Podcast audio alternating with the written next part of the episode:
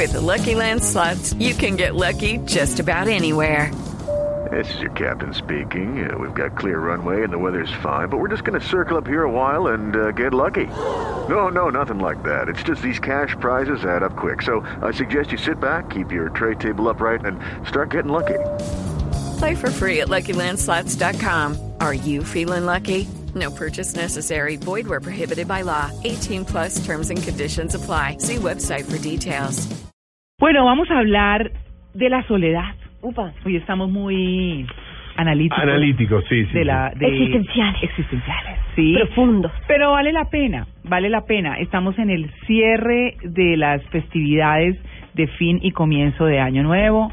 Eh, y pues eh, está todo el mundo como regresando a sus casas, a sus trabajos y diciendo, bueno, ¿y este año qué? ¿Y cómo lo voy a proyectar? O habrá gente que ya lo tiene, pues, proyectadísimo, en fin, pero habrá otras personas que no tanto. Eh, eso en lo que tiene que ver con el tema que tocamos anteriormente, pero también tenemos que hablar de la familia y de esa juventud que es, eh, pues, la próxima, futura, ya promesa de la sociedad, de cualquier sociedad. Y vamos a hablar de un tema que la gente cree que no, pero sí, que es la soledad en los adolescentes. Tal cual. ¿No? Para Sí. quienes nos están escuchando que tienen hijos adolescentes, ay, pues hay que acompañarlos, hay que escucharlos, hay que estar con ellos.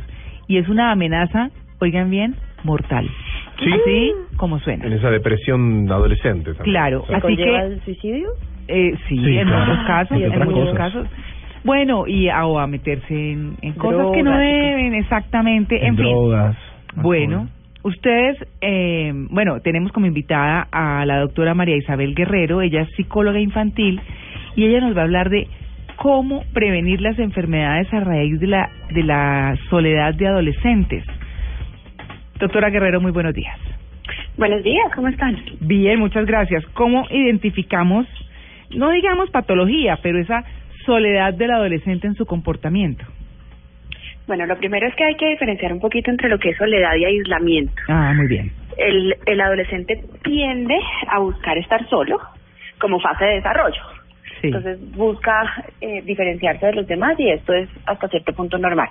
El momento en el que ya se debe uno empezar a preocupar es cuando se da lo llamado aislamiento, que es que ya no quiere definitivamente tener contacto con el mundo real de ninguna manera. Entonces, incluso invierten los horarios, ya no están de día con, con la familia, sino que viven de noche y duermen de día y empiezan a tener unos cambios, sobre todo en lo que son las rutinas sociales, que van a ser muy, muy marcados para ellos y que se pueden empezar a dar pues la tendencia a aislarse completamente del entorno, que es diferente a estar solo.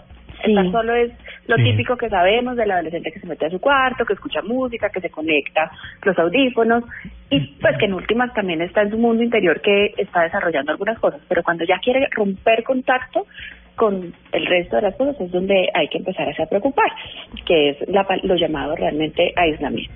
Si es que precisamente esa es la diferencia entre que esté con sus audífonos, que tenga la parte tecnológica siempre involucrada en sus actividades, Mm. que siempre esté en línea, que esté en WhatsApp, que esté con sus amigos, no sé qué, la, la, la, virtualmente.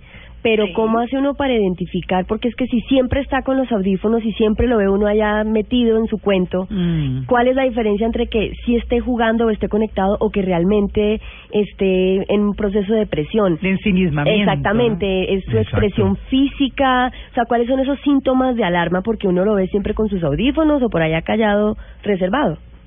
Claro, lo primero es cuando ya definitivamente, como les decía, rompe con la realidad, se, per- se pierden todo tipo de habilidades sociales, entonces- ya es el joven que definitivamente no quiere salir a nada, ni siquiera estudiar, incluso empieza a perder los amigos reales que tuvo durante la niñez y empieza a meterse en un mundo en el que ni siquiera está en contacto con otras personas, ya, ya sea virtual ni realmente.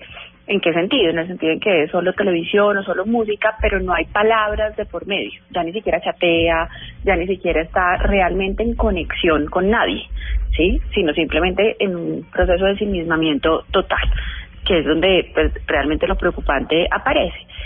Y aparece también un miedo a la presión social que hace que definitivamente no quiera respetar ningún tipo de norma ni de límite. Entonces no es solamente el, el adolescente que se retrae y que de pronto está en su cuarto, sino es el que cualquier tipo de norma que se le vaya poniendo empieza a generar en él una resistencia muy grande. Norma con el colegio, con el cumplimiento del horario, con las tareas, con el tener que ir a una actividad deportiva, empieza a romper con absolutamente todo lo que antes era llamativo para él. Sí, y vuelvo claro. y digo, si bien es normal en la adolescencia que tiendan a esta, a esta retracción, incluso rompen vínculos con sus padres, rompen vínculos con sus amigos de, de los que eran como más cercanos para, para generar unas nuevas al- alternativas de redes sociales.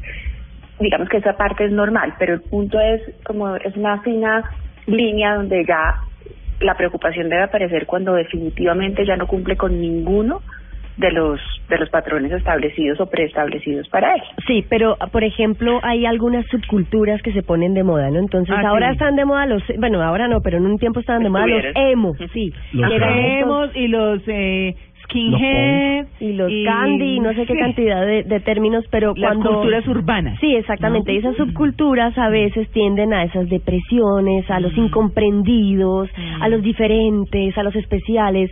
También cuando los jóvenes empiezan a ser parte de ese tipo de subculturas, adquieren todas esas normas y esas conductas. ¿Y cómo hace uno de padre para identificarse? ¿Es algo pasajero porque es la moda o si también están metidos dentro, dentro de un proceso depresivo?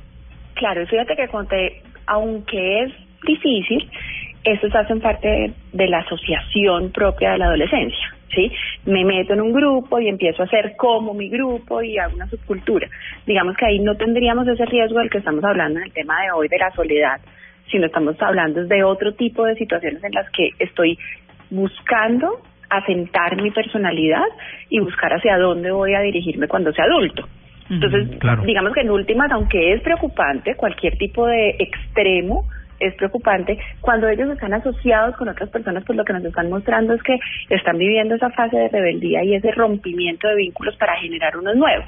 Digamos que ahí, aunque hayan cosas que debemos como padres estar pendientes, no es tan complicado, porque por lo menos está haciendo afiliaciones. Claro, hay una cosa Claro. que es muy importante que es como como ese relacionamiento papá-hijo tan manido, la gente dirá, ay, lo de siempre, la buena relación, pero sí, así es, no hay de otra. Yo quería preguntarle si si dentro de ese ganarse al hijo eh, o, o- o lograr para entenderlo, entrarle, creo que es una es una de las cosas importantes, Sí. eh, cómo lograrlo y, y digamos sacar adelante ese temor que tiene muchas veces el hijo de preguntarle a su papá o a su mamá.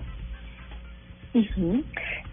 Definitivamente las bases ya no están en la adolescencia, o sea, los canales de comunicación deben estar abiertos desde niños. Yo creo que uno de los mayores errores que se cometen también es esperar a que el hijo crezca para generar espacios. Exacto.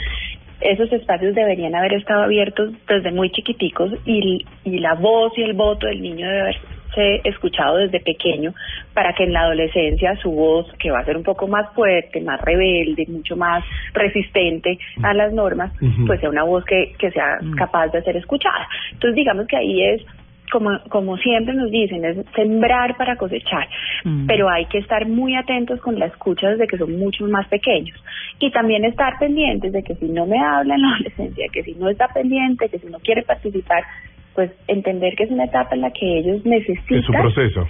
sí, Es claro. y necesitan ensimismarse para Ajá. poder volver a salir. Doctor, sí, doctora, eh, preguntarle, porque bueno, y, y sumándome a la pregunta de María Clara, que haya esta relación de, de comunicación con el hijo, esta cosa de ir ganándoselo esa situación de confianza para que le pregunte, pero nunca llegando a esa relación de amistad, porque hay padres que parecen más amigos de sus hijos que padres, ¿no? Que guías en esta vida, cosa de que ellos después salgan a volar tranquilos. Hay peligra la autoridad. Exacto. Ahí es donde peligra, claro, esa autoridad, esa línea donde se marca ese filo, donde muchas veces a mí me ha tocado, yo, yo no creí que era la madre, yo creí que era la hermana mayor, y entonces uno dice, wow, también esa cercanía, esa relación de amistad también puede ser eh, corrosiva para esa relación de ese adolescente. Lo que hay que tener muy claro es el estilo de comunicación que se tenga en la familia y los roles que se ejercen dentro de la familia desde, desde siempre, desde que el niño nace. Porque si desde que se nace el niño está confundido de que es su hermanita menor o mayor, pues la que está jugando con él, pues empieza como a generar también muchos vacíos de seguridad. El rol de madre y de padre es un rol que viene determinado por precisamente por esto, porque es que somos la autoridad y somos quienes sabemos hacia dónde dirigirnos. Entonces, es una línea muy delgada también en la que hay que tener cuidado y es que la amistad o la confianza no se puede confundir con lo que son los rasgos parentales que tiene que ver con autoridad, con normatividad, con respeto, con responsabilidad, pero también con confianza y con amistad. O sea, sí se puede llegar a un punto en el que tengamos esos espacios de, de fraternidad tan, tan buenos en los que se pueda tener una confianza tanto como un amigo, que ojalá se diera en todas las familias, pero no puede ser ese el patrón fundamental de la comunicación en una comunicación en la que los padres son los que saben hacia dónde van, pues no pueden ser el amigo del hijo. Sí, ¿y cuáles son los comportamientos de los padres que llevan a la soledad de los hijos? ¿Cuáles son esos errores que los padres a veces cometen que hacen que sus adolescentes vivan solos y que se sientan solos?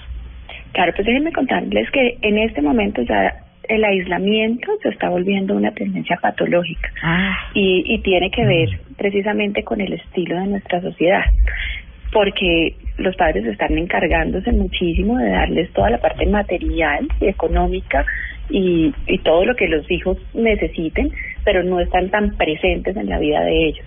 Y cada vez es más común que sean monitoreados por medio de, desde muy pequeños, por medio de Internet, de las cámaras, eh, de una persona que no es de la familia. Y esto empieza a, a hacer la tendencia también del joven a estar realmente solo. Entonces, digamos que una de las cosas que es una, un factor de riesgo muy grande es que ellos están en el momento de la tecnología. Mm. Y en ese momento también que nosotros como adultos no vivimos al 100%, pues está dando también que, que ellos uno pretende entender que estén comunicados con los otros, pero muchas veces no lo están. Entonces es ahí donde vuelve y se da que ya no es soledad, sino aislamiento, porque es que ni siquiera están compartiendo con otros. Entonces es suplir las cosas o, o las relaciones personales con cosas materiales nos está llevando a que realmente tengamos unos cambios a nivel social muy, muy grandes y que incluso pues a nivel de salud se vayan viendo afectados. Recién hacía referencia a esta relación de las cuestiones de, eh, comerciales, esta cuestión con, con los hijos de, de darle cosas y me, y nada, me llevó a la pregunta de los padres separados y el papá o la mamá quiere llenar ese vacío, ese espacio con cosas y generando esa amistad y esa relación, digamos que también va a perjudicar a la relación con el adolescente, a un futuro de ese adolescente con la sociedad porque uno de los padres va a tratar de ser el más duro, el más estricto, el más autoritario o el más duro, digamos, en la línea, y el otro padre va a ser el no, el bueno, dale, vamos, vamos para allá, hagamos el chévere, mm. él me lleva de viaje, y papá o mamá esa más, es más divertida que el otro. ¿Cómo hacer con esa relación, esa situación? Pues una de las cosas por los principios básicos de la separación es que se deben ser definitivamente personas separadas, parejas separadas, pero padres unidos en la crianza. Entonces, eso se debía haber visto desde el momento en que se hubo, pues que, que se dio la unión. Entonces, se debería tratar de tender a hacer, no tan, no pararse en tan tantos extremos, no ser ni el más complaciente ni el más autoritario, sino llegar al punto medio y tener puntos en común. O sea, el hijo sigue siendo de los dos. Entonces es donde, donde el camino sí debería seguir siendo el mismo para el niño, en cuanto a autoridad, en cuanto a cariño, pero también el mismo en cuanto a, las metas que como padres se propusieron cuando cuando decidieron traer ese niño al mundo. ¿sí? Entonces es todo todo en la crianza de los hijos y en la adolescencia también tiende a llevarnos al equilibrio. Donde existe un equilibrio y un balance, es mucho más fácil de manejar.